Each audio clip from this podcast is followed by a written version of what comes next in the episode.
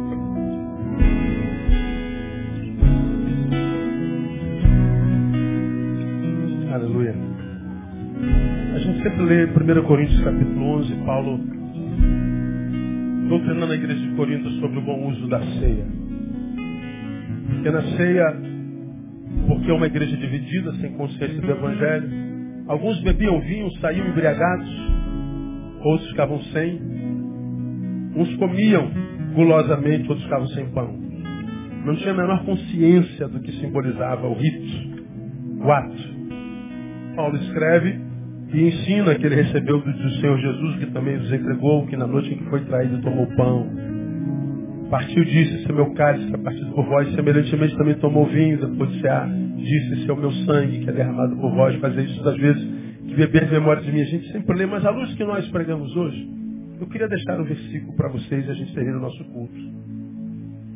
Hebreus capítulo 12, quando o autor fala de Cristo como nosso maior exemplo, ele diz assim, Portanto, nós também, pois estamos rodeados de tão grande nuvem de testemunhas, ele aconselha, deixemos todo o embaraço e o pecado que tão de perto nos rodeia e corramos com perseverança a carreira que nos está proposta. Fitando os olhos em Jesus, autor, início, consumador, fim da nossa fé, o qual, pelo gozo que lhe está proposto, suportou a cruz, desprezando a ignomínia, o escárnio, e está sentado à direita do trono de Deus. Considerai, pois, aquele que suportou tal contradição dos pecadores contra si mesmo, para que não vos canseis desfalecendo em vossas almas. O autor de Hebreus diz, deixai todo embaraço. Todo embaraço. Deixemos todo embaraço. Esse é o versículo primeiro. Lá no 3 ele diz, para que não desfaleçam vossas almas. O resumo, quando você vive uma vida embaraçada, sendo aquilo que você não é, sem ser, sem sinceridade, quando você vive hipocrisia, quando você é uma mentira, Ser o que não é dá muito trabalho, cansa muito. Ser uma coisa e parecer outra, hipocrisia, isso cansa demais. Ser mentira, para quem foi chamado para a verdade, É um inferno. Isso cansa. Ser quem não se é é insuportável. Ninguém consegue ser o que não é a vida inteira. Vai chegar uma hora que você vai desfalecer nas suas, na sua alma. Chega uma hora que você vai dizer, eu não suporto mais. Quando é que a gente não suporta? Quando a gente embaraça a nossa vida. Agora, ser o que se é, é simples. É, seja e a vida vai te vai levando você com, com a gestão do Espírito Santo. É só se entregar. É como um barco sobre as águas do Espírito. Deixa que as águas te levam. Porque você é o que é. Ninguém cansa de ser quem é, se é para a glória de Deus. Você lembra que já preguei aqui, Jesus, quando pega o corpo humano para fazer uma analogia com o corpo dele, o corpo de Cristo. Ele diz que cada, cada órgão tem seu lugar no corpo e cada um tem uma função. E eu falei que cada um de nós tem uma função no corpo de Cristo. E a gente se cansa de ser no corpo de Cristo, porque de repente nós somos o nariz que cisma de ser orelha. Alguém que nasceu para cheirar não vai aguentar ouvir por muito tempo. Às vezes nós somos orelha que entra numa de ser boca. Alguém que nasceu para ouvir não vai conseguir falar a vida inteira. Alguém que nasceu para ser boca não vai conseguir ser coração, bombear sangue para o corpo a vida inteira, você vai cansar. Agora, eu nunca vi uma boca cansar de ser boca, nunca vi um nariz cansar de ser nariz. Por quê? Porque a boca no corpo é só boca, não faz mais nada. A orelha é só orelha. Eu nunca vi essa orelha brigando com, com o nariz que queria trocar de lugar. Eu quero ser orelha. Quero ser nariz. Não. Descubra quem você é no corpo seja. Você nunca vai cansar de ser. Identidade. Deixemos todo o embaraço. Diga para você nessa manhã, Deus, eu não vou mais embaraçar a minha vida. Eu não vou mais vender imagem, eu não vou mais ser essa hipocrisia, não. Eu quero desejo espiritual, Deus. Mas eu quero como um menino, Deus, eu quero crescer para a salvação. Eu não quero sair daqui com a certeza do céu. Eu quero sair daqui com a certeza de que amanhã vai ser bom. Porque se você está salvo, não precisa nem pensar no céu também. Esquece. Você vai chegar lá mais cedo ou mais tarde. Mas o que eu quero de Deus, eu quero para hoje à tarde, cara. Eu quero sentar à mesa daqui a pouquinho com a minha mulher e dizer, Deus, muito obrigado. Tem canha mais uma vez. Eu vou comer com alegria de coração, com singeleza de coração. E não vou me preocupar se amanhã vai ter comida de novo. O amanhã já está pronto para os seus filhos. Você nunca vai deixar de viver o hoje por causa de preocupação com o amanhã. Amanhã vai ter comida? Aí, eu não estou nem aí, o amanhã não existe, senão em Deus. E se o amanhã só existe em Deus, então ele já está pronto e muito bem administrado. Eu só vivo hoje. Porque é Ele quem gesta. Então, diga nessa manhã, ao comer o pão, ao tomar o vinho, dizer, Deus, eu não vou mais embaraçar a minha vida com as coisas desse mundo. Eu quero uma vida desembaraçada para a tua glória no nome de Jesus. Se é o que você deseja, é possível pelo Cristo, faça isso enquanto você come o pão e você bebe o vinho. Comamos e bebamos para a glória do Cordeiro.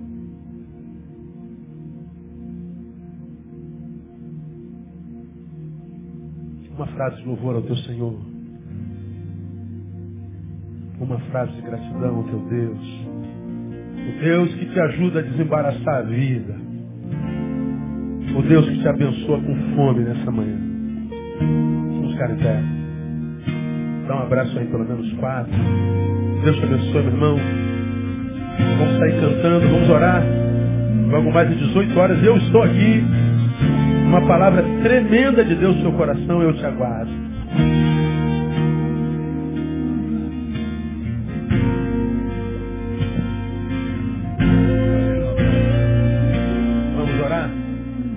depois a gente sai cantando e abraçando de novo.